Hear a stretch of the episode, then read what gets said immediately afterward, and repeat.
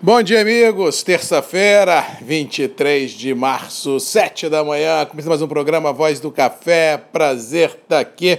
Numa manhã aqui no Espírito Santo, mais uma vez de tempo aberto, temperaturas elevadas. Ontem fez um calor escaldante aqui na Grande Vitória e também em grande parte do Espírito Santo. Ao que parece, os próximos dias, essa tendência prevalecerá, já que não há no radar nenhuma chance de chuva, pelo menos até domingo, aqui no Espírito Santo e também no sul da Bahia. As frentes que sobem no mapa estão mais ou menos estacionadas no sul do país, mas sem força, pelo menos por enquanto para romper essa bolha de ar quente estacionada em grande parte do sudeste do Brasil. Vamos ver como é que vão ser os transcorrer dos próximos dias para ver se essa frente ganha força ou não, para a gente poder imaginar como será a entrada de safra daqui mais umas duas, três semanas, depois da Semana Santa já deve começar os trabalhos de colheita aqui do café Conilon e a grande pergunta que fica no ar é: será que o veranico que nós tivemos em janeiro e na primeira semana de fevereiro teve ah, uma, uma perda de força em função das chuvas de fevereiro? Será que o rendimento da lavoura na hora de pilar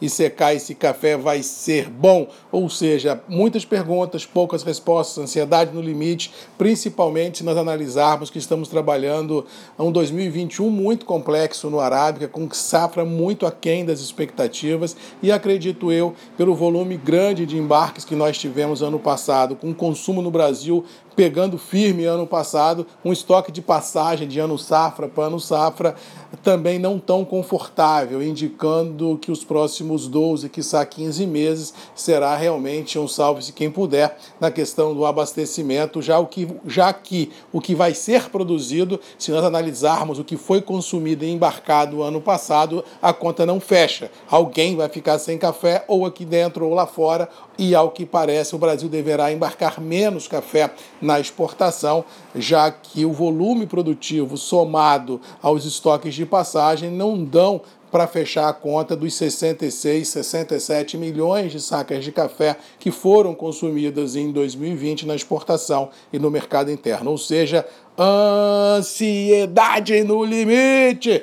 Vamos tocar o barco. Mas por falar em ansiedade, o melhor sinônimo que pode ter ansiedade nesse mundão de Deus chama-se Brasil. É país que dá susto na gente todo dia é problema de pandemia, é problema de desemprego, é problema de carta aberta de economistas aos, às autoridades em Brasília. A única coisa que funciona nesse país é o Ministério da Infraestrutura, com o nosso ministro Tarcísio inaugurando obras, fazendo o que tem a acontecer. O resto está um caladão assim muito grande, um silêncio ensurdecedor, infelizmente, que deixa tudo e todos realmente de cabelo em pé mas como não tem jeito, o jeito é tocar, o jeito é enfrentar os desafios e vencê-los e torcer para que essa luz no fim do túnel surja rápido, para que a gente possa ter um 21 não tão complicado como está sendo desenhado nos últimos dias. Mercados financeiros, o, aconteceu ontem exatamente o que eu disse ontem às 7 horas da manhã.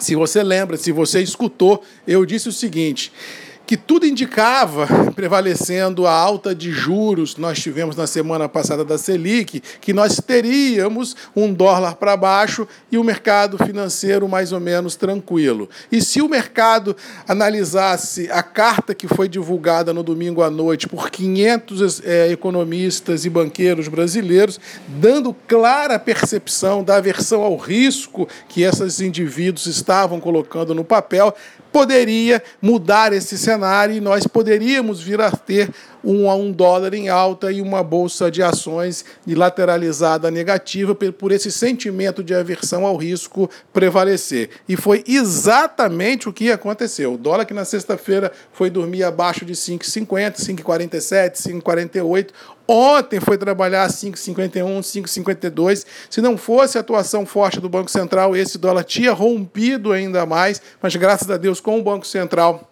a coisa ganhou uma mansidão e o mercado financeiro ficou lá com um de baixa na nossa B3. Se você olhar para a tela seguinte, Nova York tanto o Dow Jones como o S&P 500, como o Nasdaq trabalharam em alto o dia inteiro, indicando que globalmente falando, apesar dos desafios, apesar ah, da vacinação, da letalidade, das economias fragilizadas, lá o ar está mais leve, lá realmente existe uma luz no fim do túnel e a certeza de que mais dia menos dia os problemas passarão, o que não existe, infelizmente, no Brasil, já que por aqui temos muitos discursos, poucas práticas e, infelizmente, uma situação triste de se enfrentar, porque realmente a situação da pandemia está contagiando economia, sociedade, o ânimo das pessoas, e isso é muito ruim para a gente imaginar um país se colocando de pé outra vez. Ou seja, temos um dever de casa gigantesco pela frente. Tomara a Deus que nós tenhamos um professor para ajudar a fazer esse dever de casa, porque sozinho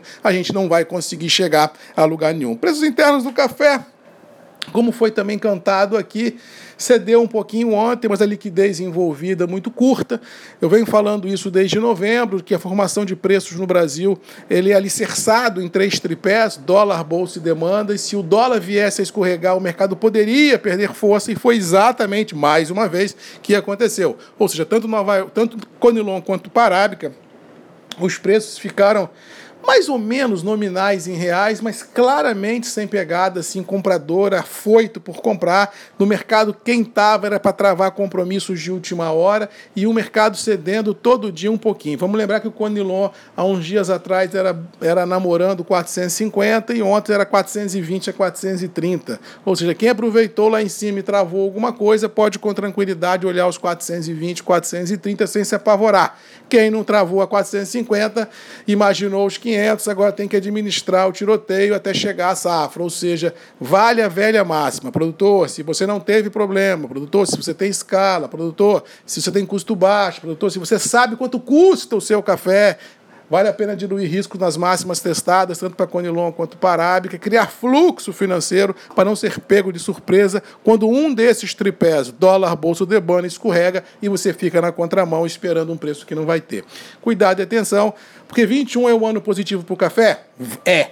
Não vamos ter preços interessantes? Vamos. Mas vamos ter volatilidades? Com certeza. Ou seja, temos que saber aproveitar a onda que chega, surfar essa onda sempre que lhe for conveniente e pôr dinheiro no bolso para quando a onda estourar, você está tá na praia tranquilo, olhando todo o tiroteio, tomando uma cervejinha e comendo um peixe frito. Ou seja, não fica na arrebentação tomando onda na cabeça, não, porque o caldo é certo e com certeza o ar vai acabar. No mais, vamos ficando por aqui, desejando a todos aí uma boa terça-feira, que Deus nos abençoe, que a gente possa enfrentar os desafios e vencê-los, que o homem lá de cima tenha pena do Brasil, que ilumine a cabeça dos nossos nossos governantes, para que a gente possa ter, com certeza, uma economia mais forte, uma sociedade mais digna, uma juventude com brilho nos olhos, com sangue na boca, enxergando um futuro promissor, porque, sinceramente, os últimos meses têm sido de uma truculência, de uma ansiedade, de uma turbulência inimaginável. Mas vamos lá em cima é brasileiro e com certeza